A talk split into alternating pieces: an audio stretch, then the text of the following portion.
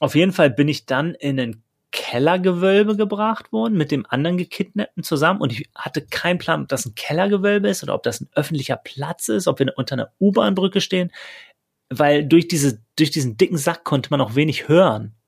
Also ich habe keinen Sense of Direction und Location, Space gehabt. Und irgendwann haben sie den Sack abgemacht, haben meine Augenbinde abgemacht und dann waren das so, hatten meine beiden Kidnapper hatten so Tiermasken auf oder eine so eine Tiermaske und die andere von so einem fiesen Clown. Und das war schon ein bisschen scary. Oh Mann, oh Mann, oh Mann, was für eine Story. Ich habe mich auch im Mai wieder mit meinem Mitgründer, Mitcoach und Freund Dr. Nico Röhnpagel zum Check-in verabredet, um darüber zu sprechen, was uns beide aktuell so beschäftigt. Das Besondere an dieser Folge ist nicht nur, dass Nico von seinen Kidnapping-Erlebnissen spricht, sondern auch, dass wir beide im Hotelzimmer sind. Nico in Hamburg und ich in München. Im Fokus steht dieses Mal spannungsbasiertes Arbeiten und unsere Erfahrung damit bei unserer Workation auf Teneriffa. Doch auch alle weiteren Themen haben irgendwie etwas mit Spannung und Entspannung zu tun und so zieht sich dieses Thema wie ein roter Faden durch den Podcast. Was sich leider auch durch den Podcast zieht, ist die etwas schlechtere Qualität meiner Stimme, vor allen Dingen in dem Moment, in dem sich der Lüfter meines Laptops einschaltet. Ich wünsche dir trotzdem viel Freude mit dieser Folge. Mein Name ist Daniel Rieber und du hörst auf der Suche nach dem Hier und Jetzt. Nico, schön dich zu sehen. Yes, wundervoll. Diesmal ein bisschen äh, verpixelter. Äh, aber ich sehe dich ja sowieso immer in meinem Herzen. Hallo Daniel. Sehr schön. Du bist in Hamburg, ich bin in München. Es ist 20.45 Uhr und wir haben es endlich wieder geschafft, uns zu einem Podcast zu verabreden. Ja, du bist im Freistaat und ich bin der, in, in der Freien und Hansestadt. da ist was dran. bin total gespannt von dir zu hören, wie du ankommst. Ähm, also Hamburg ist schon ein anderes Pflaster als Berlin, ne? Mhm. Ähm, ich, ich bin total happy. Es ist so warm. Ich bin mit kurzer Hose gereist, kurze Hose, T-Shirt und Sonnenbrille den ganzen Tag. Und so aus der Bahn zu gehen und zwei, drei Kilometer zu meinem Airbnb und dann nochmal einen Spaziergang, einfach durch diese mm. Abendluft zu wandern und die Stadt einzusaugen mit all diesen krassen Kontrasten irgendwie. Die ist irgendwie so ein bisschen härter. Hamburg kommt mir schon härter vor als Berlin. Ähm, ich ich komme gut an. Ja kommen, kommen gut an. Hab eben in meiner Airbnb-Wohnung noch einen ganz spannenden Typen gefunden. gefunden. der, der, war da einfach so im Wandschrank glaub, er, stand ich glaub, er. er. hat mich eher gefunden. Ich saß und hab, hab was gegessen. Ich habe ein bisschen Falafel-Test gemacht. Wie ist denn eigentlich hier Falafel in Hamburg verglichen mm. mit Berlin? Also es gab kein Eiran. Da dachte ich schon, ey, komm, da würde man in Berlin gar nicht überleben. Ausverkauft. Also, ich komme gut an, ähm, ja, ja, in der, in der Freien und Hansestadt. Und wie ist es, wie ist das Sein im Freistaat? Hm. Ich finde es gerade schön, dich äh, auf dem Video vor mir zu sehen und hinter dir ist so ein ganz großer Katzenbaum und, und ein Bild von einem Wald mit so, mit so einem kleinen Bach. Sieht, sieht irgendwie ganz schön aus. Das ist so spannend an, an so Airbnb-Wohnungen, ne? Und so generell Ferienwohnung, dass man einfach in so einem anderen Leben auf einmal ist, oder? Ganz anders als ich im Hotel. Ja, ja, ich, ich dachte auch so, dass das spiegelt ganz gut so ein bisschen unsere Charaktertendenzen wieder, dass du eher im Hotel bist. Und hier ist schon, also bei dir ist ja schon ein bisschen Comfort over Chaos. Mhm. Ne? Ja. Und dies hier ist schon, ist schon ein interessantes Häuschen, so, wo ich, wo ich hier lebe. also das ist, äh, ist eine, ist schon so ein Altbau, so ein, so, ein, so eine Kontor, so eine alte Lager, mhm. so ein mhm. altes Lagerhaus. Und hier wohnen keine Menschen. Das sind also alles, ist alles Gewerbe. Aber die haben hier eine, eine Wohnung, Loft, Altbau, wie auch immer, fertig gemacht mit vier Airbnb-Wohnungen. Die werden permanent vermietet. Und die selbst wohnen gegenüber. Mhm. Und die haben das schon recht künstlerisch gemacht, aber das Treppenhaus ist schon ganz schön runtergerockt, so mit Graffitis und so. Aber die Wohnung an sich ist total clean und sauber und eben arty und der Katzenbaum ist auch gar kein Katzenbaum. Ist ein Kunstwerk, habe ich sofort gesehen, Nico. Absolut. Ja, ist schon so leicht künstlerisch. Ja, neben den Graffitis im Hausflur ist auch Kunst. Ich finde das so schön, wie du ähm, unsere ähm, Unterkunft mit unseren Charaktereigenschaften vergleichst. Ähm, Hintergrund ist natürlich, dass meine, mein Hotel hier gebucht wurde von der Veranstaltung, auf der ich morgen bin. Das konnte ich mir gar nicht aussuchen. Und dass du in Hamburg kein Hotelzimmer bekommen hast, weil da nämlich gerade die Online-Marketing-Rockstars ihr Unwesen treiben und die ganze Stadt ausgebucht ist. Ja, ja, die, die ganzen, die ganzen Marketing-Hipster wurden magnetisch hier in die, in die Hansestadt gelockt. Ja. Für zwei, drei Tage und haben sich alle Hotels unter 300 Euro gekrallt. Insofern, ja, bin ich, bin ich happy hier in diesem ja, ja. doch irgendwie geschmackvollen Airbnb zu sein, was ich zufällig noch gefunden habe, gerade gestern. Ja. ja ich merke, dass ich äh, so richtig schade finde, nicht auf den OMR zu sein dieses Jahr, weil die ja die letzten zwei Jahre nicht stattgefunden haben und davor war ich immer Stammgast. Und gleichzeitig freue ich mich aber auch über die Möglichkeit, hier in München zu sein. Und es hat dieses Mal einfach leider nicht gepasst. Aber nächstes Jahr auf jeden Fall gern wieder. Genau. Wie komme ich an? Äh, ich komme gerade richtig gut an. Ich habe ähm, einfach einen richtig tollen Tag gehabt. Ähm, es ist einfach schönes Wetter. Die ICE-Fahrt habe ich so komplett durchgearbeitet oder durch Dinge getan, sodass die Zeit total verflogen ist.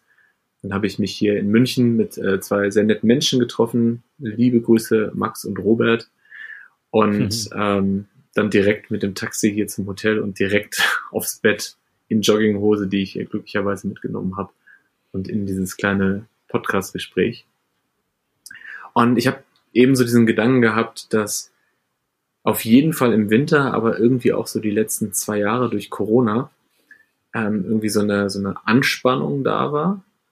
Ähm, bei mir, aber auch kollektiv und jetzt gerade so eine totale pff, Entspannung da ist. Also es ist gerade ganz viel Leben in der Luft. So ich bin durch die Straßen gegangen hier äh, im Glockenbachviertel und es war einfach so viele Menschen draußen und so viel Lachen und gute mhm. Laune. Mhm. Und ähm, boah, wir beide haben auch so viel zu erzählen. Letzte Woche war ich in Barcelona heute in München gerade ganz viele Vorträge, ganz viele Workshops in Person. Und das ist einfach so schön. Das ist so nach so einer Durststrecke, die auch für andere Dinge gut waren, aber es ist gerade so wieder voll ins Leben gehen. Ja. So, so, so bin ich gerade da. Voll im Leben. voll im Leben.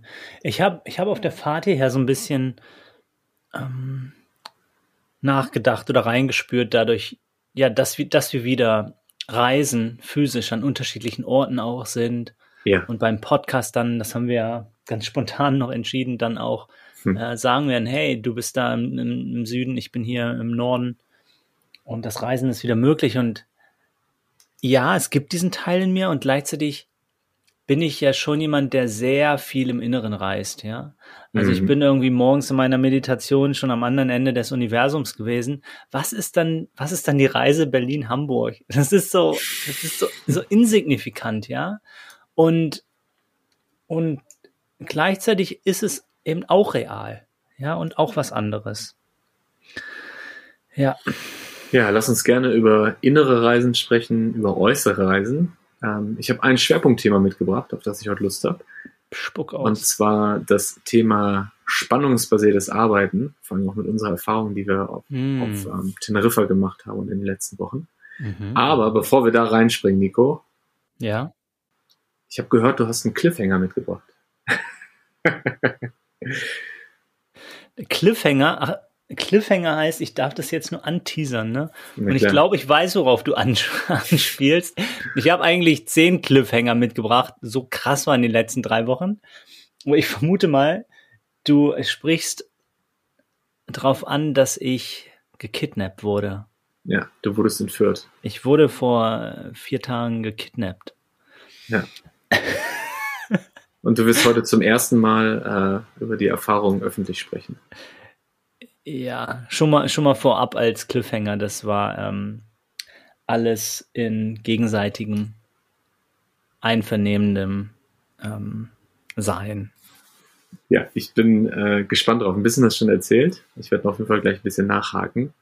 Ähm, aber dann lass uns das abspeichern für später und jetzt erstmal in das Hauptthema reinspringen. Und vielleicht da auch so als äh, größeres, größeres Bild. Den letzten Podcast haben wir gemacht, eine Woche bevor wir uns auf den Weg nach Teneriffa gemacht haben. Ähm, ist schon lange her, ne? Ja. Und wir waren äh, zwei Wochen mit dem Team ähm, auf Teneriffa und haben wieder, wie wir es schon mal vor einem Jahr mit Sardinien gemacht haben, so eine Zeit verbracht zwischen Coworking, ähm, Workshops zusammen, aber auch Co-Living und einfach Urlaub machen. Es war so gut. es war so gut, ja. es war vor allen Dingen intensiv. Ich erinnere mich an ganz, ganz viele, viele Momente. Hm. Und es ist aber auf der anderen Seite, wie wir auch gerade feststellen, schon ganz schön lange her. Ähm, woran ich mich auf jeden Fall sehr gut erinnere, und das passt zu dem Schwerpunktthema, äh, wir haben am ersten Tag, als wir mit dem Team zusammensaßen am Pool, äh, allerdings mit Vlies, weil es doch ganz schön kühl war, ähm, haben wir uns erstmal Zeit genommen, bevor wir in die Themen eingetaucht sind und haben ein Clear the Air Meeting gemacht, wie es so schön in der New Work Sprache heißt. Das heißt, wir haben uns einfach Zeit genommen, mal zu überlegen, was für Spannungen gibt es. Ähm, und ja, haben die geteilt, ähm, besprochen. Und das fand ich eine, ja, eine richtig spannende, eine richtig wichtige Erfahrung, die wir da gemacht haben. Und da habe ich Lust, drüber zu sprechen. Wie erinnerst du dich an Teneriffa?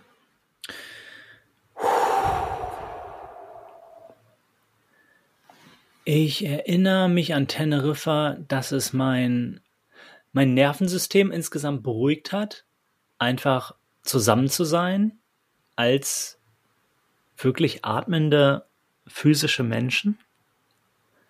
Ähm ich erinnere mich vor allem an die bunten Blumen. Ich erinnere mich an so viele Details, mhm. wie ich ins, ins Meer gesprungen bin und und wie wir gekocht und gegessen haben und abends uns Raum genommen haben und äh, zusammen Yoga und Klangreise und äh, immer wieder diejenigen aus unserem Team eingebunden haben, die nicht mit dabei sein konnten oder schon früher zurückgereist sind. Ich erinnere mich an so viel. Also wir, können, wir dürfen gerne bei dem, bei dem, bei dem spannungsbasierten Arbeiten oder den Erfahrungen, die wir damit gemacht haben, können wir gerne ein bisschen, bisschen eintauchen. Mhm. Yes. Genau, vielleicht um einmal zu, zu lüften für diejenigen, die das Wort zum ersten Mal hören, was spannungsbasiertes Arbeiten überhaupt ist. Ähm, genau, das Wort kommt so ein bisschen aus der New Work-Sprache, gerade auch ähm, aus der Holokratie. Und Spannung ist im Deutschen so ein Wort, was eigentlich immer negativ besetzt ist. Und das meint aber einfach, dass es ähm, eine Spannung gibt, das heißt etwas, was gelöst werden kann. Und Spannung kann auch was Positives sein. Und in unserem Zusammenarbeiten versuchen wir mit Spannung immer so umzugehen, dass wir schon früh, wenn sie, wenn, wenn, wenn sie kommen, also nicht erst, wenn daraus ein richtiger Konflikt geworden ist, sondern schon so im ersten Moment, sie anzusprechen, aber wirklich nur beobachtend, um dann gemeinsam zu gucken, was können wir als Team aus dieser Spannung lernen. Ja, also das so ein bisschen als, als Sensor nutzen dafür, um gemeinsam neugierig offen zu schauen, ähm, wie können wir damit umgehen, was können wir daraus generieren, wie können wir kreativ damit umgehen. Und das ist sowas, was im Alltag schon ganz gut stattfindet. Und dann haben wir uns aber Zeit genommen, um wirklich auch so Spannungen, die sonst keinen Raum finden, anzusprechen.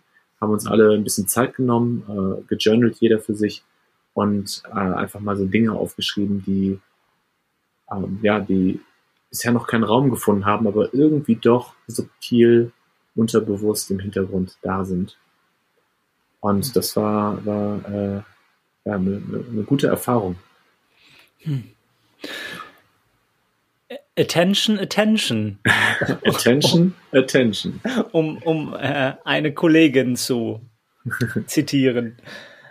Ähm, ich erinnere mich an ein Gespräch, was wir hatten. Mhm gleich, gleich zu Beginn des, des ersten Tages, wo wir festgestellt haben, okay, und das hat auch Tension hervorgebracht oder sich daraus ergeben, nämlich wie authentisch möchten wir sein, wie persönlich möchten wir sein aus dem Offside, wie nah ja. können wir uns sein. Ja. Also, wenn Fragen aufkommen, ab wann darf ich äh, Wein trinken? Ja, mhm. darf ich, äh, mh, wie nackt darf ich mich ausziehen, um mich am Pool zu sonnen? Mhm. Also verschiedene Dinge, die aufgekommen sind. Die anderen lassen wir hier mal aus. ähm, wo die Frage einfach ist, wie bekommen wir diese Balance hin, dass wir uns so frei entfalten wie möglich, so mhm. authentisch sind, am besten so, als wäre ich alleine auf einer einsamen Insel, so frei oder mit meinen besten Freunden äh, und gleichzeitig so einen professionellen Rahmen wahre, wo sich alle damit wohlfühlen, wie wir miteinander umgehen ja. und wie sich jeder ja. ausdrückt. Also im, im, Sinne von Kant, ne? Ähm, dass die, die Freiheit des Einzelnen da endet, wo die Freiheit des anderen angegriffen oder eingeschränkt wird. Und das war so das, das erste Meeting, wo wir alle gemerkt haben, okay, das braucht diesen Austausch jetzt, weil wir haben so ein paar Fragen. Wie weit kann man gehen? Ab wo macht man das? Wie kann man sich wann zeigen? Und das war ein richtig, richtig gutes Gespräch, einfach zu Beginn von dieser Workation, fand ich. Mhm. Ja, um so ein bisschen abzustecken, wo sind die Grenzen, wo fühle ich mich wohl, wo, oder zu fragen, wo fühlst du dich wohl, wo fühlst du dich nicht mehr wohl? Womit? Ja. ja. Genau an das Gespräch habe ich mich tatsächlich auch gerade erinnert. Und was ich da auch besonders spannend finde, ist, dass wir ja im Moment noch ein kleines Team sind, uns alle persönlich kennen und auch eine gewisse tiefe Verbindung schon haben und aber gleichzeitig auch wachsen. Und wenn wir uns jetzt mal vorstellen, dass wir ähm, 20, 50, 100 Personen sind, ne, wie geht man dann damit um? Also auf der einen Seite der Wunsch von jedem, jeder Einzelnen, ich möchte gern so authentisch ich sein äh, wie möglich, gerade bei so einer Workation, die ja auch ein, äh, nicht nur ein Work, sondern auch ein Vacation-Ort ist. Und gleichzeitig aber auch, wie kann ich ähm, respektvoll damit umgehen, dass mhm. meine Art zu sein vielleicht nicht für jeden, ähm, ja, nicht den Vorstellungen von allen entspricht und vielleicht für den einen oder die andere sogar auch äh, respektlos ist. Also es gibt ja. wahrscheinlich Personen, gerade auch in verschiedenen Kulturen, die unterschiedlich mit Nacktheit umgehen. Um das mal als ganz konkretes Beispiel zu nehmen. Ne? Ja, ja. Ja, das ist auch so ein bisschen so unsere Falle von so einem, so einem Start-up-Denken und wir denken, ja, wir sind so liberal und wir reisen um die Welt und machen das und alles ist erlaubt. Und das ist aber auch exklusiv, also im Sinne von ausschließend, ja. Andere, ja. die andere Werte haben, gerade wenn wir weiter wachsen, äh, für, für die ist das nicht unbedingt das Ideal, sondern äh, ich will das gar nicht. Ich, ich brauche eine klarere Grenze und professionelleres Aus, ähm, Auftreten irgendwie zwischen privat und beruflich, zwischen Freunde und Familie und Kolleginnen. Ähm, ja, und deshalb genau. war dieses Gespräch so wichtig. Was, was können wir jetzt noch? Und dann aber auch, was heißt das für die Zukunft? Also, dass dieser Dialog lebendig bleibt. Ja, und unser Ziel ist es ja, dass ähm, Unternehmen zu Orten werden, an denen sich Menschen als Menschen begegnen und gemeinsam wachsen können. Und für mhm. uns ist die Arbeit, die wir im Team machen und gerade auch so ein äh, Labortest wie so eine Workation, ist ja einfach ein total spannendes, ähm, ich sage das Wort spannend, gerade sehr häufig im, im spannungsbasierten Arbeiten. Das fällt mir jetzt noch ein anderes ein. Ein interessantes Feld und wo wir einfach ganz, ganz viel lernen können. Ne? Und ähm, ich fand das sehr, sehr wertvoll. Eine andere Spannung, die äh, ich beobachtet habe, war, oder die wir auch angesprochen haben, war, dass ähm, ja einige mit so einer totalen Motivation ankamen und sofort ins Schaffen, ins Kreieren, ins Arbeiten kommen wollten. Mhm. Und dann so ein bisschen nervös wurden, weil wir uns so viel Zeit genommen haben, um über unsere Spannungen zu sprechen, über unsere Werte zu sprechen, darüber, wie wir uns begegnen wollen. Und äh, normalerweise gehöre ich mal zu denjenigen, die eher ein bisschen schneller ins Kreieren kommen wollen und ja. die äh, da, Moment, Akku geht gerade aus, kurz, Kabel. Und ich habe aber wirklich mittlerweile ein ganz tiefes Zutrauen entwickelt und habe das da auch wieder bestätigt gesehen, dass jede Stunde, die man investiert in was Spannungslösendes, dazu führt, dass man nachher mehr Flow hat. Ja. Und die nächsten Tage, die wir zusammengearbeitet haben, war einfach eine totale Leichtigkeit und ein Flow und eine Kreativität und ein Miteinander da. Und ich glaube, dass das ganz viele Menschen unterschätzen, wie sehr uns diese Spannungen, die uns vielleicht nicht immer bewusst sind, davon abhalten, in den Flow zu kommen. Genau. Ja, ja. Das sind eben Spannungen in diesem Sinne, sind so, so Energieblockaden. ja? ja, ja. Also irgendwelche, äh, irgendwelche Knotenpunkte, die eben keine Klarheit haben, weil sie nicht direkt angesprochen werden oder gespürt werden eigentlich vielleicht. Also, und deshalb das System nicht weiter sich entfalten lassen. Mhm. Also diese, diese Idee von das System ändert sich, wenn wir es spüren.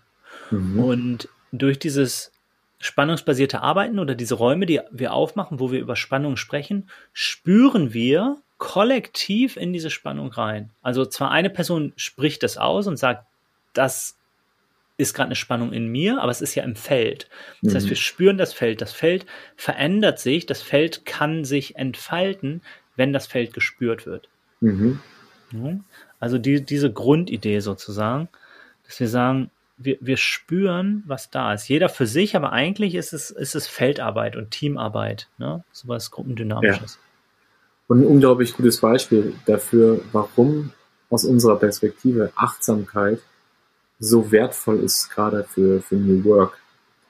Also in dem Moment, wo ich Achtsamkeit praktiziere und eine höhere Selbstwahrnehmung entwickle, eine höhere Wahrnehmung davon, was passiert eigentlich in mir und um mich herum, ja, desto eher kann ich wahrnehmen, dass da eine Spannung ist. Manchmal ist sie sehr subtil. Ja, manchmal weiß ich auch gar nicht, woher die kommt und womit die zusammenhängt. Und erstmal so diese Wahrnehmung zu schulen und zu schärfen, da ist eine Spannung.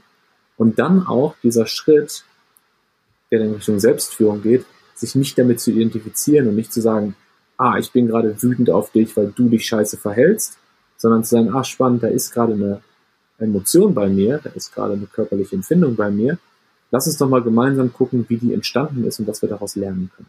Ja. Das finde ich schon, das erfordert ein hohes Maß an Achtsamkeit.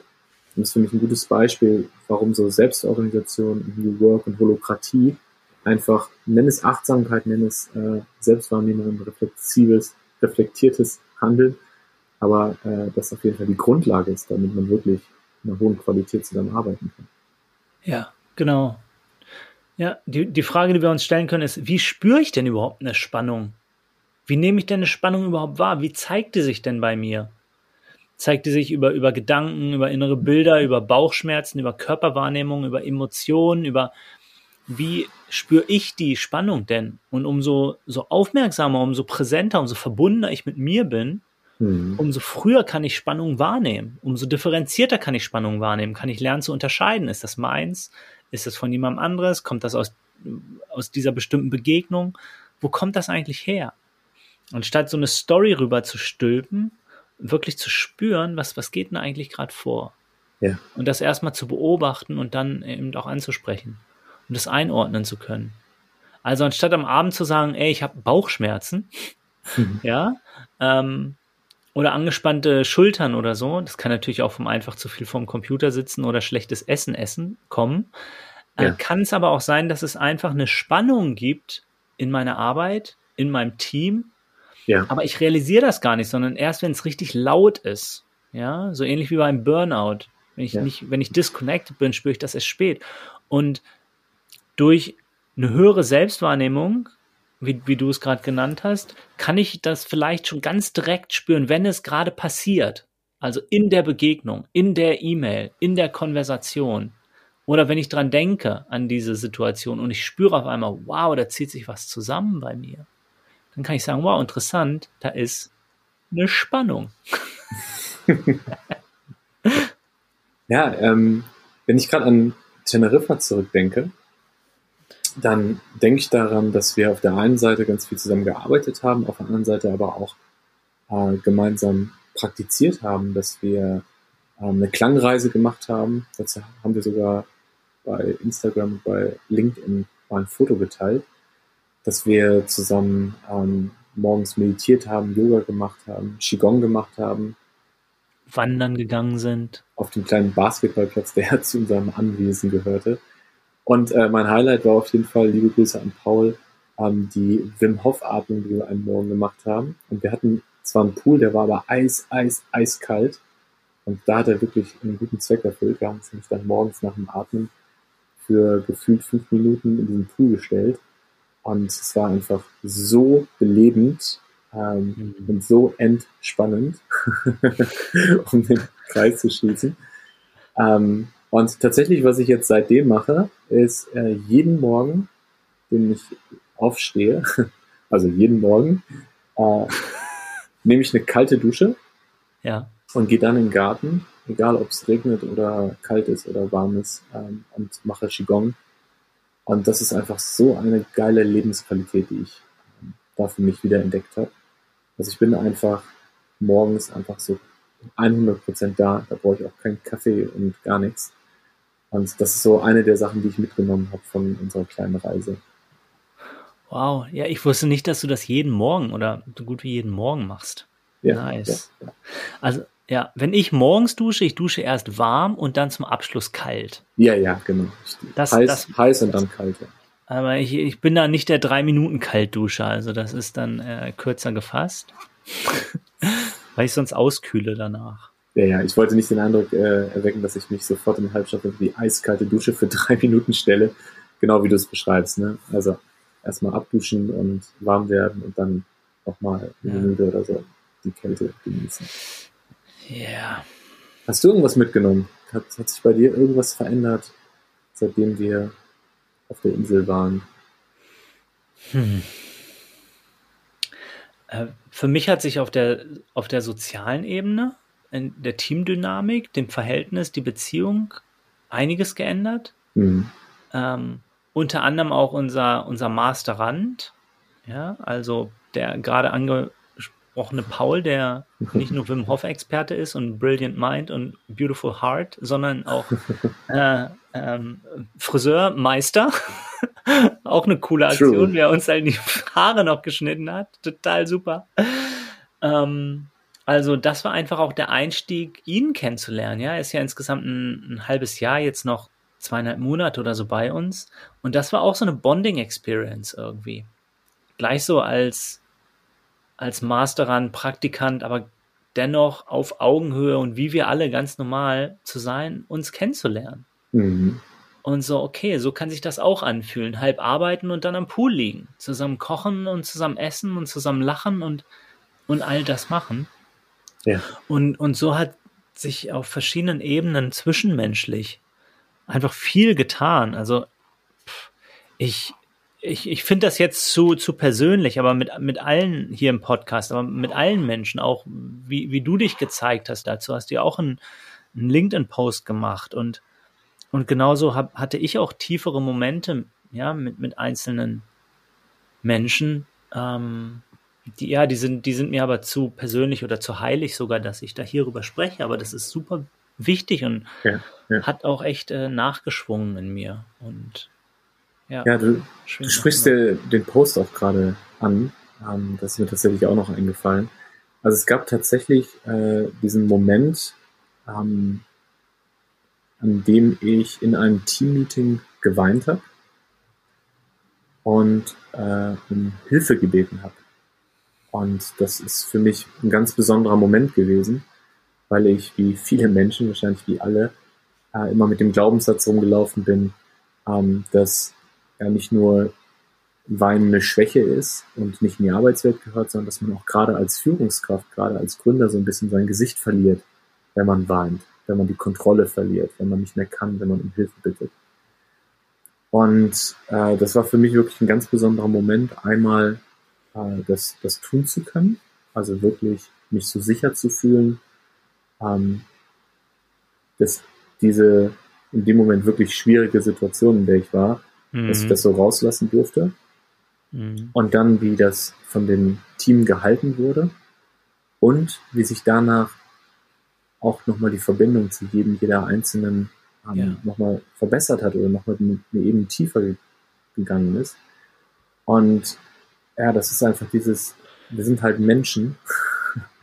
Und wenn man als Mensch nicht mehr kann, äh, dann bringt es nichts, sich noch eine Rüstung anzuziehen und noch unerreichbarer zu sein, sondern ist es vielleicht mal das Richtige, auch mal loszulassen und zu weinen.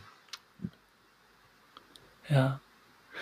Und angespannt sein, verspannt sein, ist, glaube ich, auch so ein, so ein Blocker für, für Spüren, ja, und für, für Loslassen und für Weinen können. Mhm. Und dadurch, dass wir gesagt haben, wir möchten uns so authentisch wie möglich begegnen, mhm. ja, und das aber Anfang an so klar gemacht haben und darüber gesprochen haben, haben wir uns genau diese Erlaubnis gegeben, dass Entspannung stattfinden darf, dass ich was lösen darf, dass sich ja. Tränen lösen und zeigen dürfen. Also hätten wir äh, hätten wir ein anderes Verhältnis untereinander, hätte, wärst du auch durch diese ziemlich persönlich äh, herausfordernde Zeit gegangen, aber ich weiß nicht, ob dann Tränen geflossen wären. Mhm. Ja, einfach weil wir uns diese Permission gegeben haben. Dass Spannung und Entspannung da sein darf. Ich mag dieses Bild von Spannung, Entspannung, von Spannung und Entspannung gerade sehr. Und das passt auch zu dem, was ich am Anfang erzählt habe beim Check-in, wie sich diese Zeit gerade für mich anfühlt. Ne? Also so, als wäre da eine mhm. Anspannung gewesen, die letzten Monate oder sogar die letzten zwei Jahre. Und jetzt gerade kommt so eine Entspannung. Und es fließt ja. wieder. Und ähm, das ist genauso mit den Tensions, über die wir eben gesprochen haben, im Kleinen. Aber dieser Moment, in dem ich äh, in der Form ja auch entspannt habe, dass ich mich wirklich gezeigt habe, wie ich in dem Moment bin und alle Emotionen noch zugelassen habe, dadurch ist wieder Fluss reingekommen, dadurch ist wieder was entstanden, dadurch sind wir wieder in Flow gekommen. Weil wenn dich was wirklich, wirklich beschäftigt und es dir wirklich nicht gut geht, dann kannst du auch nicht produktiv arbeiten und kreative Ideen haben. Ja, ich erinnere mich jetzt, mich hat mal jemand gefragt, auch eine Person aus dem Leadership-Bereich, schon so drei Jahre her oder so. Nico, was glaubst du, was macht eine richtig gute Führungskraft oder Leader aus? Hm. Und in dem Moment habe ich gesagt, ein Mensch, der tief entspannen kann. Hm. Ich glaube, jemand, der oder die tief entspannen kann, ist eine enorm gute Führungskraft. Hm. Ja, also sich in Präsenz, in Kraft, in Vertrauen hinein entspannen können. Denn in, in der Angespanntheit steckt so viel Ego und Angst und äh, Competition und ich übernehme die Verantwortung für andere und was weiß ich, was da alles drin steckt und alte Stories, die mich klein halten wohingegen in der Entspannung steckt eine enorme Stärke und Größe. Also ich habe mich gerade nur daran erinnert, als du das mhm. so gesagt hast. Mhm. Da habe ich einfach gesagt, ich glaube, eine Person, und die, also es war die einzige Qualität, die ich da genannt habe, die tief entspannen kann. Hm. Ähm, ich würde das, das Bild gerne erweitern. Ähm, und zwar glaube ich, dass eine gute Führungskraft den Tanz zwischen Anspannen und Entspannen gut kann. Weil ich glaube, es liegt sowohl eine Qualität in der Anspannung als auch in der Entspannung. Und ich würde sagen, dass Energie in dem Moment entsteht, in dem Anspannung und Entspannung stattfinden kann. Ja, sicher. So die Balance, Ein- und Ausatmen, Yoga-Haltung ne, mhm. zwischen Anspannung und Entspannung. Ich glaube aber, Niemand von uns muss lernen, sich zu verspannen, sich anzuspannen. Das nee, muss niemand das von uns leben, lernen. Wir leben in einer verdammt verrückten Zeit. Da sind so ja. viel Spannung, so viel Tempo. Das ja. heißt, das brauchen wir nicht. Wir sind die ganze Zeit auf der einen Seite von zu viel verspannt. Definitiv. Ja. Kann mir keiner erzählen. Ich kenne sehr wenig Menschen, gerade die in formellen Führungspositionen sind, die nicht genug Spannungen in sich tragen mhm. oder genug angespannt oder verspannt sind.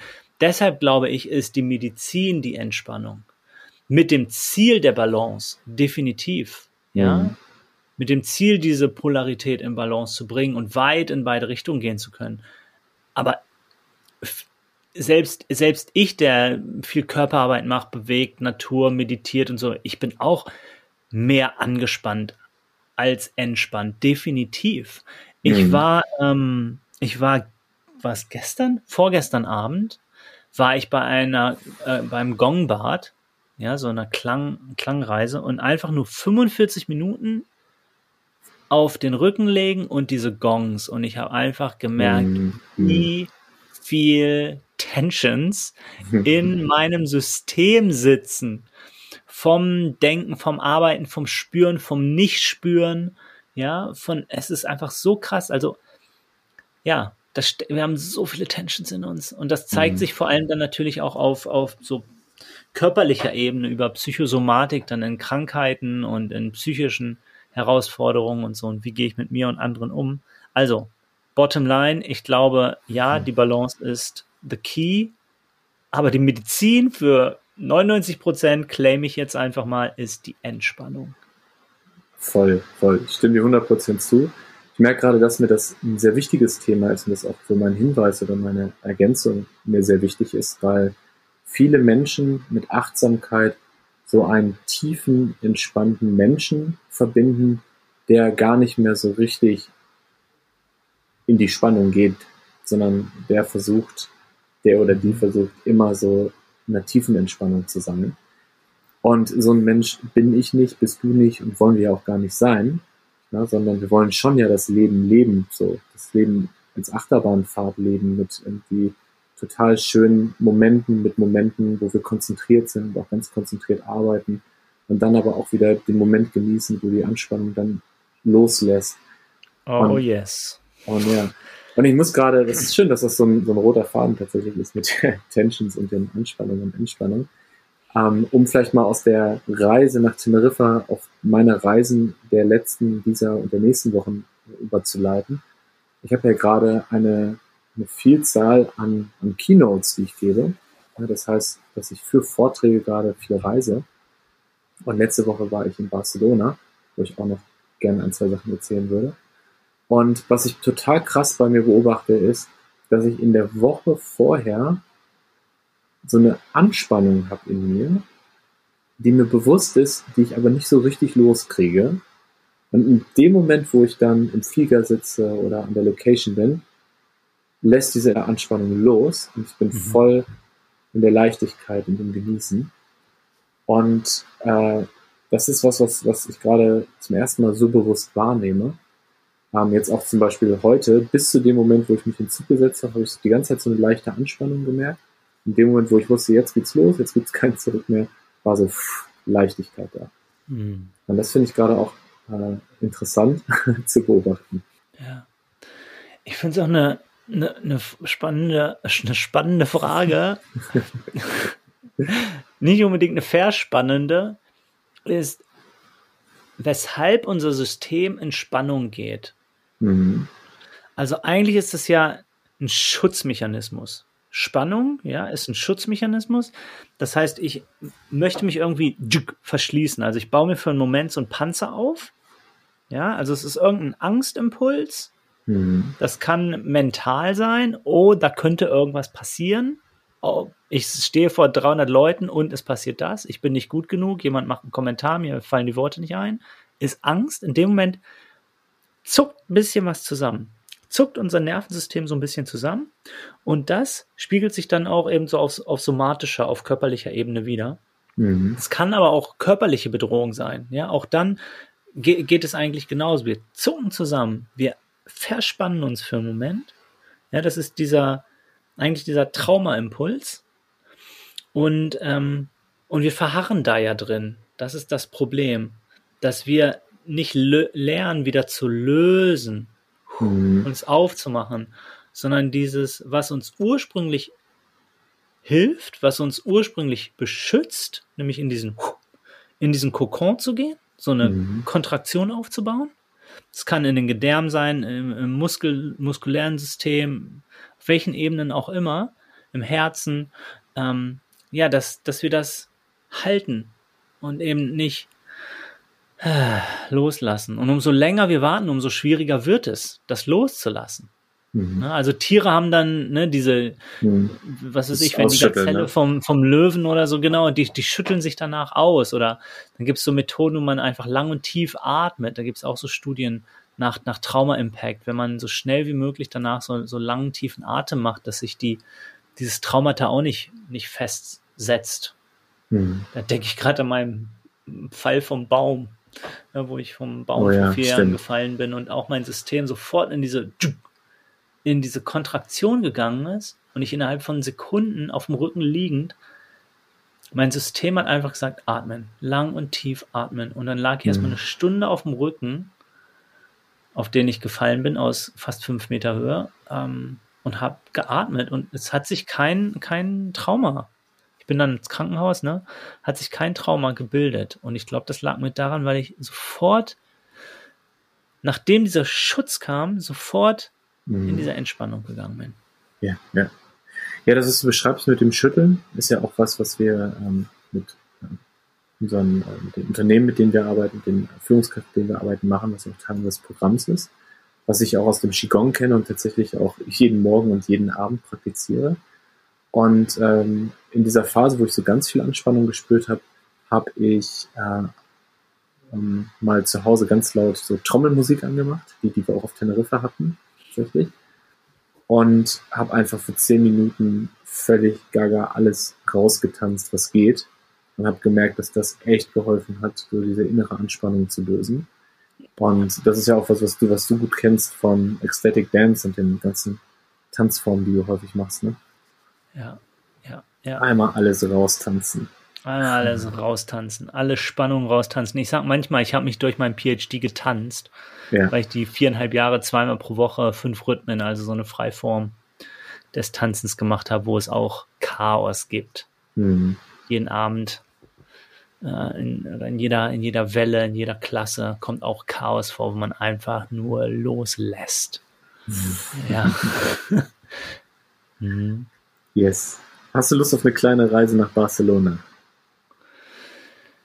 Äh, ich fühle mich hier gerade ganz wohl in Hamburg, aber ich, ich, ja, das war natürlich ähm, metaphorisch gemeint. Sagt man metaphorisch? Ähm, Metapherartig. Ähm, ja, kannst du so sagen, glaube ich. Ja, google ich gleich mal. yes, also ich bin, äh, wie du ja weißt, letzte Woche in Barcelona gewesen und ähm, habe da einen Vortrag gehalten ähm, auf einer Konferenz von einem deutschen Unternehmen. Und das war eine total spannende Reise mit ganz viel Learnings, Erfahrungen, Begegnungen. Und da kann ich jetzt sehr lange drüber erzählen. Ähm, eine total spannende Erfahrung, die ich da gemacht habe, die ich gerne teilen würde. Mhm. ähm, in der Tat, ja. War, dass ich ein und dieselbe Keynote, beziehungsweise es war eigentlich ein Workshop, 75 Minuten, zweimal hintereinander gegeben habe. Ja, das heißt, ihr müsst dir vorstellen, ich bin in diesen Raum gekommen, war ein großartiger Raum, 19. Stockwerk in so einem Luxushotel mit Blick über ganz Barcelona, 360 Grad und dann. Genau das Richtige für Daniel. Genau das Richtige, ja. So ein richtiger kleiner Höhenflug. und äh, dann 80 Teilnehmende. Und ich war einfach so ähm, ja, dankbar, diese Session zu machen, an diesem Ort zu sein, habe einfach richtig war richtig in meinem Element, habe richtig Spaß gehabt an der Session. Und das waren so 75 Minuten so voll in der Präsenz und in der Verbindung. Und dann ist was Spannendes passiert. Und zwar äh, haben sich die Teilnehmenden langsam verabschiedet und haben noch irgendwie Fragen gestellt. Und während ich die Fragen beantwortet, kam schon die nächste Gruppe, weil es nämlich irgendwie sehr knapp getimt war. Und dann war ich gerade so mit mit der letzten Verabschiedung fertig und der letzten Frage, die ich beantwortet habe. Und äh, dann ging es schon wieder weiter. Und dann durfte ich denselben Vortrag, dieselbe, denselben Workshop direkt nochmal machen. Also ich meine, wir kennen das ja beide, ne, dass wir gewisse Vorträge oder Workshops haben, die wir auch schon mal gemacht haben und nur leicht abändern. Ja, und wo dann auch vieles Bekanntes drin ist. Aber da wirklich so in dieser Situation zu sein, ähm, direkt nach einem Workshop denselben Workshop nochmal zu machen, aber mit komplett anderen Menschen. Selbes Unternehmen, aber komplett andere Menschen.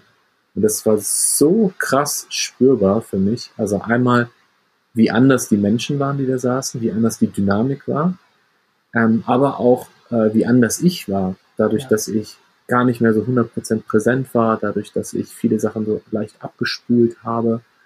Ähm, ganz besonders auffällig fand ich das bei, bei so spontanen Situationen und auch lustigen Situationen ähm, die beim zweiten Mal genauso gut funktioniert haben wie beim ersten Mal, vielleicht sogar noch besser, aber die dann gar nicht mehr in der Situation tatsächlich entstanden sind. Ähm, da habe ich mhm. äh, echt äh, viel, viel gelernt und viel drüber nachgedacht und war so eine Situation, in der ich bisher noch nie war, vielleicht auch nie wieder sein werde. Aber ich musste so ein bisschen an, äh, an äh, Stand-up-Comedians oder Musiker denken, die halt irgendwie eine Tournee machen mhm. und 20 Mal hintereinander die gleiche Show machen Und genau an denselben Stellen die Lacher kommen und genau an denselben Stellen die Pause ist und dann die geplante Spontanität und so. Und das ist schon, ist schon krass. Also, das ist so dieses, wo es dann wirklich professionell wird.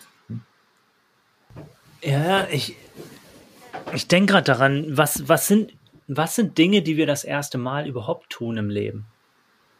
Das heißt, wie viel, wie viel Präsenz mhm. ist in allem, was wir tun? Also ob ich mir ein Brot schmiere, ja, oder, oder selbst mit dir spreche, auf eine gewisse Art und Weise hat das schon stattgefunden, hat alles schon mal stattgefunden. Mhm. Und es ist, wie du sagst, gleich und doch anders, ne, so herakletisch. Ne, äh, ich bin ein anderer in jedem Moment. Mhm. Ja. Also man kann nicht zweimal in denselben Fluss steigen, weil weder der Fluss noch ich selb sind. Mhm. Ja, und gleichzeitig ist es, ist es genauso. Also ich saß schon so häufig vor dir, ich kenne dich, ich spule Dinge ab, ich greife auf Muster zurück. Ja. Also wie, wie leer bin ich eigentlich? Wie offen bin ich eigentlich wirklich? Ja. Wie, wie präsent bin ich eigentlich wirklich? Wie ungeleitet bin ich eigentlich wirklich in allem, was ich tue, so wie diesem Gespräch jetzt? Oder agiere ich nur aus irgendwelchen Mustern heraus oder aus so Vergangenheitserfahrungen, die ich mir einfach neu zusammenbastel? Ja. Wir wissen ja aus der Forschung, dass es tatsächlich häufig so ist, dass ähm, wir häufig ja, mit Mustern arbeiten, reaktiv sind, ähm, Sachen abspüren. Und das passt ja sehr gut mit der Achtsamkeitspraxis zusammen. Und ich finde, dass man, oder ich, ich erinnere mich gerade an einige Situationen, in denen ich mit Menschen gesprochen habe und gemerkt habe, die sind gar nicht wirklich präsent. Das, was die erzählen, spulen die gerade ab. Das haben die schon zehnmal erzählt. Gerade so, so, so der Klassiker bei Sales-Leuten. Ähm, und das finde ich dann immer in dem Moment so total traurig, weil ich mir denke, äh, ey, ich bin doch hier. So, lass uns doch den Moment nutzen. Erzähl mir doch, was du wirklich gerade denkst und, und fühlst. Frag mich doch auch, was ich mich gerade interessiert. Mhm. Ja. Gespräche kennst du auch wahrscheinlich, ne? Ja klar, das, das, das kenne ich auch. Das meine ich jetzt aber gar nicht unbedingt. Also wenn unachtsam Muster abgespielt werden oder Autopilot oder so aktiv ist, sondern inwiefern ich selbst in meiner höchsten Präsenz, sagen wir mal in diesem Moment jetzt, mhm. auch dort eigentlich nur ein Muster abspiele. Ja, also ich bin nicht voreingenommen. Ich bin nicht bedingungslos. Ich bin nicht ultimativ offen. Ja, ähm, also mehr so als, als Gedankenexperiment, als, ähm, als philosophische Frage. Mhm. Ja, also gar nicht unbedingt jetzt die Muster, sondern die so, ne, diese äußeren hier Pitch abrollen und so, ähm, sondern ja, inwiefern, eigentlich ist es, eigentlich ist es die Frage so nach dem, nach dem freien Willen und inwiefern sich einfach unsere Vergangenheit ausdrückt mit jedem einzelnen Wort und ich kann da gar nichts gegen tun. Ja. Egal wie achtsam ich bin. oder, oder vielleicht wie im Zen. Ne? Also du sagst ja so im, im Zen, wenn wirklich Zen da ist, dann findet nichts Zusätzliches statt, außer dem, was du wirklich machst. Mhm. Oder was du wirklich erlebst. Nicht ein zusätzlicher Gedanke. Ja. Nicht eine zusätzliche Handlung, nicht eine Mikrobewegung, die über das Notwendige und tatsächlich Daseinende hinausgeht. Ja, also auch in der Teezeremonie oder so, da ist nicht ein Zentimeter an einer Körperbewegung, die überflüssig ist. Da ist nicht ein Gedanke, eine Erinnerung, Zukunftsprojektion, eine Emotion, komplette Leerheit. Nur das, was wirklich ist. Mhm. Ja, das wäre vielleicht so ein Moment, wo wirkliche Neutralität, Neuheit da ist. ja, ich, ich verstehe das sehr gut. Ähm, ich finde es so spannend bei uns beiden mit der Dynamik, dass du immer so ins äh, Philosophische driftest und ich immer versuche, in das Konkrete zu gehen, das Alltägliche. Was ist denn konkreter als Tee trinken hier? ja. Das ist ja. doch, das andere ist dann Ablenken vom Konkreten. Würde vielleicht der Zen-Meister sagen und dir jetzt flott mit dem Bambusstock einen über den Hinterkopf ziehen. Spürst du den Schmerz, die Klarheit in diesem brennenden Schmerz? Das ist Zen. Und nicht das darüber nachdenken.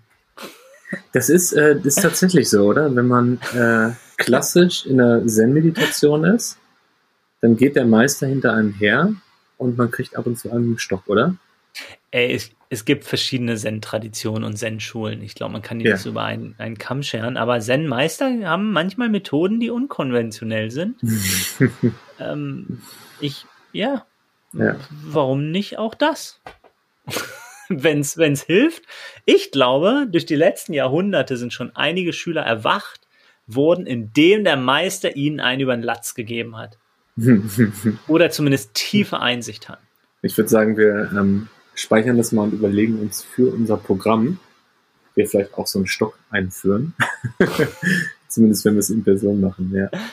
Du, ich würde noch mal einmal gerne zu ja. dem Thema, wo wir gerade waren, zurück, wenn wir da überhaupt raus sind. Das kann ich gerade nicht mehr ganz nachvollziehen. Bevor wir dann zu der Enthüllung deiner Entführung kommen. Oh, ja, ja. Ja. Und zwar ähm, haben wir gerade darüber gesprochen, oder wir kamen ja davon, wenn man einen Vortrag hält mhm. und einige Sachen davon wieder und wieder nutzt und das dann so ein bisschen abgespielt, abgespult ist. Und ich muss gerade dran denken, ich habe äh, gestern mit unserem wertgeschätzten Kollegen John äh, gesprochen, der, der einen äh, von mir heiß erwarteten Podcast starten wird. Und ähm, ich mir, durfte die erste Folge schon hören und war auch äh, schwer begeistert, äh, wie ich immer von, von ihm bin. Ja. und da haben wir über was Spannendes gesprochen, und zwar das da auch, glaube ich, ganz gut reinpasst, dass ähm, wenn man einen Podcast aufnimmt oder auch wenn man auf der Bühne steht und einen Vortrag hält, dass es so viele Ebenen gibt, auf denen man das gerade bewusst machen kann. Es gibt die Ebene, wie halte ich mich, wie, wie bewege ich mich. Es gibt die Ebene, wie setze ich Pausen. Es gibt die Ebene, wie setze ich meine Stimme ein. Die Ebene, was erzähle ich da eigentlich? Nutze ich immer dieselben Worte? Sage ich hundertmal spannend in einem Podcast zum Beispiel. Ne? Und ähm, wir haben dann darüber gesprochen, dass es so ein bisschen wie beim Autofahren ist.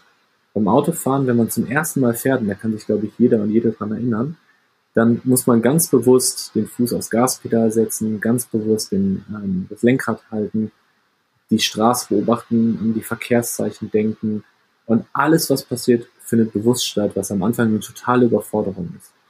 Und irgendwann ne, spielt sich das dann so ein bisschen ein und man weiß, mhm. wie man fährt und dann kann man auch äh, darüber nachdenken, ähm, äh, wohin man eigentlich fahren möchte oder welchen Song man in der Playliste hören möchte oder so. Aber erstmal mhm. muss ich so ein bisschen was automatisieren. Und so ist es auch bei, ähm, ja, bei einem Vortrag zum Beispiel. Das heißt, in dem Moment, wo ich schon ein gewisses Repertoire habe an Bewegungen, an Sätzen, an Witzen, an äh, äh, Interaktion mit dem Publikum, in dem Moment kann ich dann anfangen zu spielen, kann anfangen im Moment zu sein, kann anfangen, ähm, ja, noch mehr äh, spontan passieren zu lassen. Klar. Und ich glaube, dass es einfach schön ist, so dieses, diese Automatisierung, weil wir, wir sprechen da häufig so drüber, als wäre es was Negatives. Ne? Die Automatisierung ist ja eine großartige Erfindung äh, der Biologie, der, der Natur, der, des Universums weil wir ohne die Automatisierung ja gar nicht lebensfähig wären. Es geht ja nur darum zu beobachten, wann bin ich automatisiert und wann nicht und sich regulieren zu können, aus der Automatisierung rauszuholen, wenn man es gar nicht möchte. Ja, also dass du die Erfindung der Automatisierung dem Universum zuschreibst, Daniel. Ja. Ich merke, du entwickelst dich zum Mystiker. Ich, ich färb auf dich ab. Ja, es ist, ist der gute Einfluss von Herrn Röhnpagel. Ja, danke dir. Ja, das geht auch nicht ganz an mir spurlos vorbei, dass wir jetzt schon seit vier Jahren zusammenarbeiten und seit zwei Jahren diesen Podcast machen. Ähm, ich hoffe, in die andere Richtung gibt es auch die eine oder andere Abfärbung. Ja, also ein Smartphone habe ich noch nicht, aber es gibt diverse Dinge. So, weißt du, was ich jetzt mache, Nico? Ich werde mich jetzt zurücklehnen. Aus. Ich sitze ja hier total entspannt auf meinem Hotelzimmer im Bett. Ich werde mich jetzt zurücklehnen mir virtuelle Popcorn in die Hand nehmen und dir zuhören, wie du entführt worden bist. Oh yeah. also, eigentlich ist ja Kontext immer das Wichtigste, ne? Den werde ich jetzt aber mal ganz bewusst ausklammern. Also, in was für einem Rahmen diese Entführung stattgefunden hat. Denn, denn Kontext bietet ja auch, also, oder die Nichterwähnung des Kontext Raum für Imagination. Mhm. Wie dem auch sei, ich wurde in einem Raum, wo etwa 30 andere Personen geschlafen haben, die kurz nach Mitternacht alle ins Bett geschickt wurden. Schon so suspekt.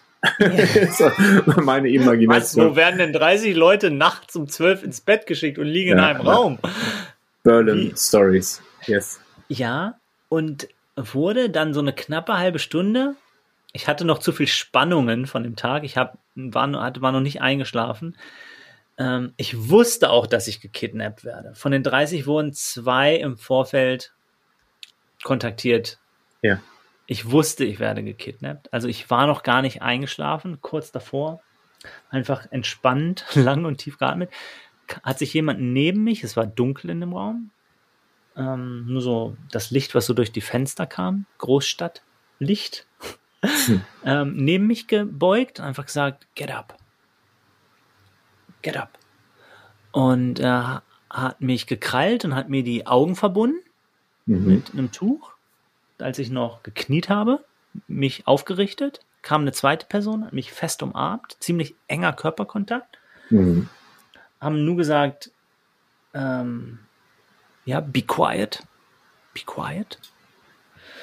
Äh, ja, ich weiß auch nicht, es haben, glaube ich, einige nicht mitgekriegt, dass ich gekidnappt wurde. Vielleicht noch die ein, zwei, die neben mir lagen. Es war schon eine sehr leise Aktion. Mhm. Dann wurde so mir, ja, dann wurde, wurde mir ein, so, ein, so ein Sack über den Kopf gestülpt, aber nicht nur über den Kopf, eigentlich bis zu den Hüften. So mhm. richtig so schwere, schwarze Jute oder so. Und dann wurde ich noch gefesselt im Oberkörper. Meine linke Hand hat so bis zum Ellbogen rausgeguckt, aber die rechte war auch so lang, war dieser Jutesack. Ja. Also quasi fast so eine Zwangsjacke. Hat sich so ein ja, bisschen ich, angefühlt wie so eine Zwangsjacke. Ich bin, ich bin jetzt schon raus. Ich habe hab jetzt schon Panik beim Zuhören nur. Ja, und ich, ich, ich könnte jetzt alles ausführen, was dann alles so passiert ist. Ich mache es aber mal einfach kürzer. Die haben mich mitgenommen mit noch einer zweiten entführten, gekidnappten Person. Ja. Fahrstuhl runter. Dann unten auf der Straße wurde ich in den ja, dann auf der Straße sind sie erstmal, ähm, haben sie mich einfach so eingehakt und sind mit mir gegangen und zwar sehr schnell. Ich habe ja nichts gesehen. Und du kennst vielleicht so Vertrauensspiele, ne? Wo man, wo mhm. einer die Augen geschlossen hat und man führt sich so und macht das so ziemlich langsam, ne? Ja. Und da bin ich schon immer recht mutig. Also auch durch meine ganze, ganzen Spiele aus der Theaterpädagogik und so. Ich bin so recht mutig und gehe dann so auch so ein Schritttempo fast mit und vertraue einfach. Aber hier waren meine Arme quasi am Körper festgebunden Mhm. Und die haben mich richtig schnell, richtig schnelles Gehen durch die Straßen geführt. Ähm, ja, wenn eine Treppenstufe oder so war, dann schon Stopp und haben mir das gezeigt. Und dann haben sie mich in einen Einkaufswagen gehoben. so verrückt, ja. Ja, in einen Einkaufswagen gehoben und haben mich durch die Straßen geschoben und gedreht, bis ich keine Orientierung mehr hatte. Und ich musste da aufstehen und in dem Wagen tanzen. Und sie hatten auch so einen Baseballschläger dabei. Und wenn ich mal nicht pariert habe, habe ich diesen Baseballschläger irgendwo an meinem Körper gespürt. Wenn ich ein falsches Wort gesagt habe, ich durfte nicht sprechen, außer die haben mich gefragt. Und dann, Alter, mal, ganz, mal ganz kurz einen Cut, ne? Also wir ja. sprechen davon, dass mitten in Berlin, sogar im Prenzlauer Berg, äh, um 12 Uhr nachts. Später, äh, da war es vielleicht zwei dann, ja. 2 Uhr nachts, zwei Entführer ähm, jemanden in einem Sack in so einem Einkaufswagen durch die Straße schieben. Und weißt du was? Ich bin überhaupt nicht überrascht, dass niemand was gesagt hat. Es ist einfach, in Berlin ist einfach alles ja. normal, völlig egal. Ja, ja. also ich habe mit denen am nächsten Tag gesprochen und das war schon ja. so ein Punkt, wo sie ein bisschen Schiss gekriegt haben, weil das war schweinelaut, ne? Mit so einem Einkaufswagen ja, da rumzurattern und yeah. Sie meinten auch, nächstes Mal sollten sie, würden sie vielleicht irgendeinen, nicht einen schwarzen Leinsack nehmen, sondern irgendwas Buntes. So ein Regenbogensack oder so, damit jeder gleich Bescheid weiß, dass es irgendwie ein Gag ist. Naja, auf jeden Fall bin ich dann in einen Kellergewölbe gebracht worden mit dem anderen Gekidnappten zusammen und ich hatte keinen Plan, ob das ein Kellergewölbe ist oder ob das ein öffentlicher Platz ist, ob wir unter einer U-Bahn-Brücke stehen, weil durch diese durch diesen dicken Sack konnte man auch wenig hören. Also ich habe keinen Sense of Direction und Location, Space gehabt. Und dann haben sie diverse sinnliche Folterspiele mit uns in diesem Keller gemacht, haben mich mit dem anderen mit der anderen Person äh, Rücken an Rücken zusammengebunden. Und irgendwann haben sie den Sack abgemacht, haben meine Augenbinde abgemacht und dann waren das so, hatten meine beiden Kidnapper hatten so Tiermasken auf oder eine so eine Tiermaske und die andere von so einem fiesen Clown. Alter. Und das war schon ein bisschen scary, weil das hat so viel Assoziationen in mir wachgerufen von irgendwelchen Filmen, wo jemand gekidnappt wird. Ja? Mhm. Und das war der Moment, wo ich aber auch fast laut loslachen musste, weil es entweder aus Selbstschutz oder weil es einfach so geil war. ja? Und ich wusste ja, es ist ja, auf der einen Seite ja. so ernst und auf der anderen ist es aber, bin ich total safe und es ist eben so ein Rollenspiel. Und ich glaube, es waren insgesamt vier Kidnapper. Also zwei für mich sozusagen und zwei für die andere Person. Aber es hat nur eine Person die ganze Zeit gesprochen, wie du sagst. Profis. Ja. Klar. Ähm, ja, und dann haben sie uns irgendwann allein gelassen, noch eine Decke hingeworfen. Es war auch recht kalt. und äh, sind dann einfach eine halbe Stunde später wiedergekommen. Und ja, und die meinten zu uns, bevor sie gegangen sind, und seid leise. Sagt nichts. You be quiet. Und es ist tatsächlich so, dass diese Person, mit der ich Rücken an Rücken zusammengebunden war und wir lagen dann auf der Seite einfach auf dieser schäbigen Matratze im Keller, äh, wir haben tatsächlich nicht gesprochen. Mhm. Ich wollte erst sagen, so entweder, ey komm, wir, wir brechen jetzt aus. Wollen wir escapen? Und wir haben dann aber nicht ein einziges Wort gesprochen. Bis wir wirklich, ja, bis zum nächsten Tag. Ja, irgendwann kamen auf jeden Fall die Kidnapper wieder und meinten, we don't need you anymore. Und dann dachte ich, okay, entweder sie bringen uns jetzt um oder sie lassen uns frei. Ja. Ja, ja. Wir haben keine Verwendung Klar. mehr für euch. Und äh, sie haben logisch. uns dann, sie haben uns dann zurückgebracht. Und ähm, ich habe mich dann wieder hingelegt. Da war es dann vielleicht drei oder vier oder keine Ahnung wann. Ja.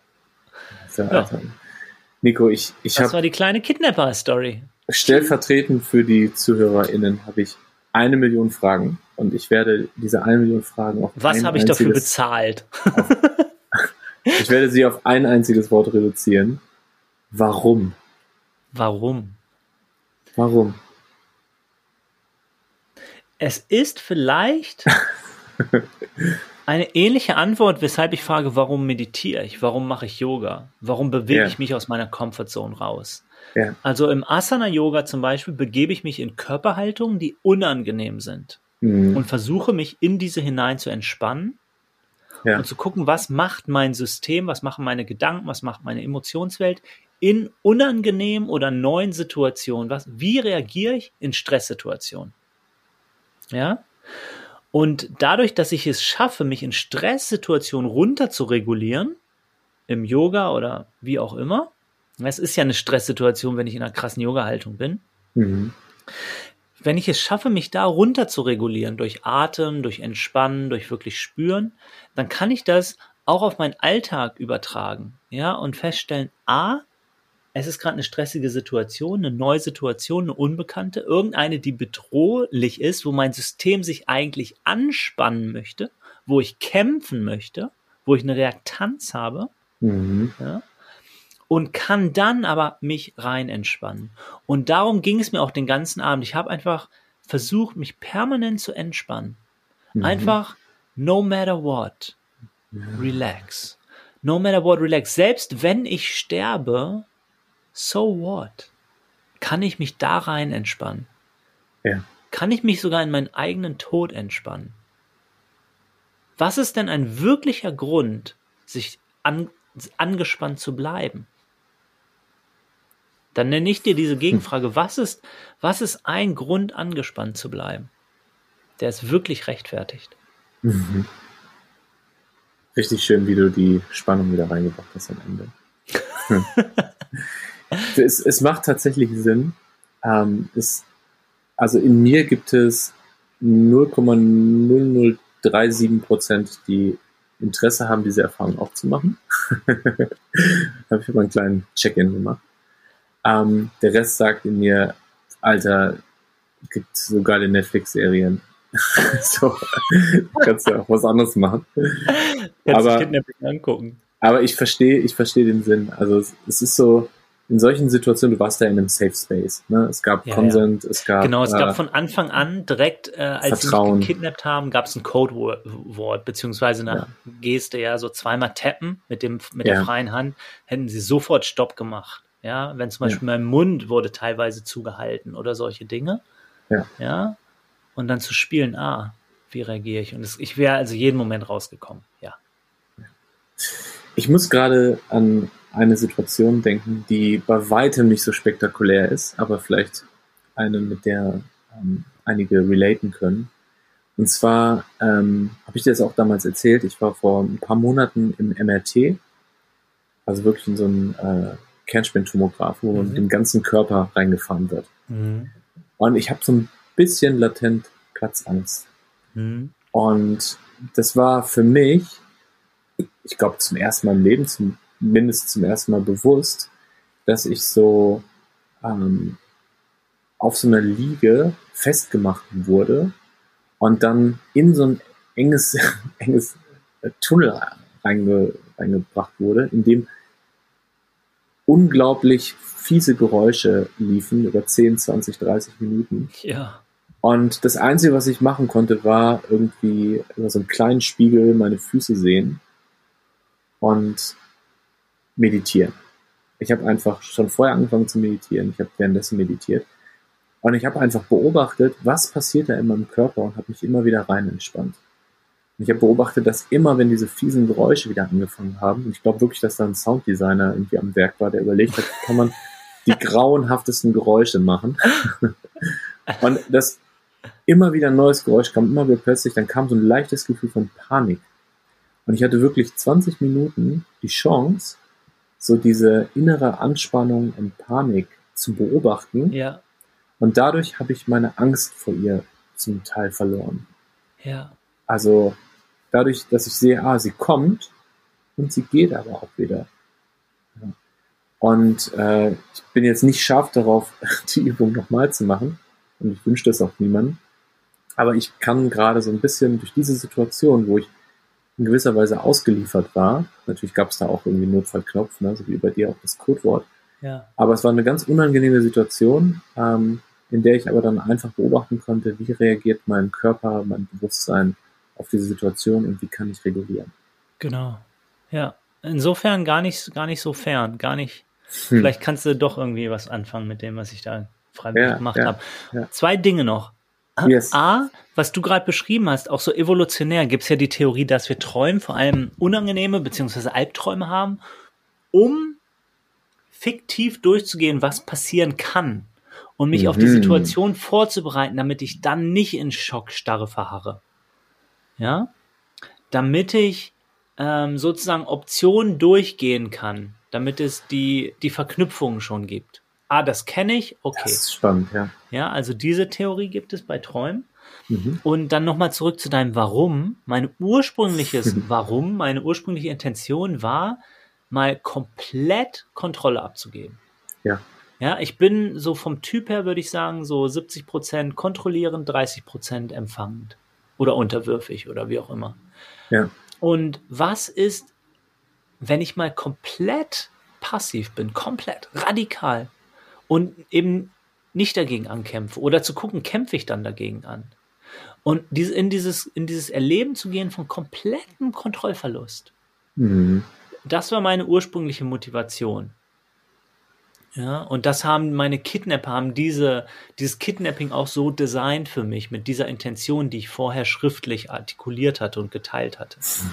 Verrückt. Ja, ich, dass ich dieses Erleben, ja. Dieses, ja. dieses Erlebnis machen möchte von kompletten Kontrollverlust. Und ja, ich, ich glaube, das sind schon, ist schon auch eine wichtige Erfahrung, das mal zu haben. Ich äh, finde es großartig, dass wir befreundet sind, Nico, weil durch dich lerne ich solche Sachen kennen, die ich sonst wahrscheinlich nie kennenlernen würde. Und das Schöne ist, ich sehe gerade auf dem Bildschirm vor mir, sehe ich dich nicht mehr, weil es immer schwarz. dunkler geworden ist. Und jetzt ist ja. nur noch schwarz. Ja. Und ich muss gerade an die Folge denken, die wir aufgenommen haben, nachdem du, waren das zwei Wochen, in der Dunkelkammer ja. warst. Das war auch, äh, auch stark. Ähm, wer das noch nicht kennt, kann da gerne noch mal reinhören. Ich kann auch in die Shownotes schreiben, welche Folge das war, dann müsst ihr nicht alle durchhören. Nico, wollen wir zum Ende kommen? Ja, bitte, bitte, bitte. Auch trotz unheimlicher Entführungsgeschichte und nicht ganz so optimalem Sound hast du es bis zum Outro geschafft. Wenn du Lust hast, gleich dran zu bleiben, dann hör doch mal in Folge 22 rein, in der Nico von seinen Erlebnissen im Dunkelretreat erzählt. Wenn du immer auf dem Laufenden bleiben willst, dann schau gerne mal bei Instagram unter Daniel Rieber vorbei. Natürlich findest du Nico, mich und unser Unternehmen WeVolve auch auf LinkedIn. Mach's gut und bleib achtsam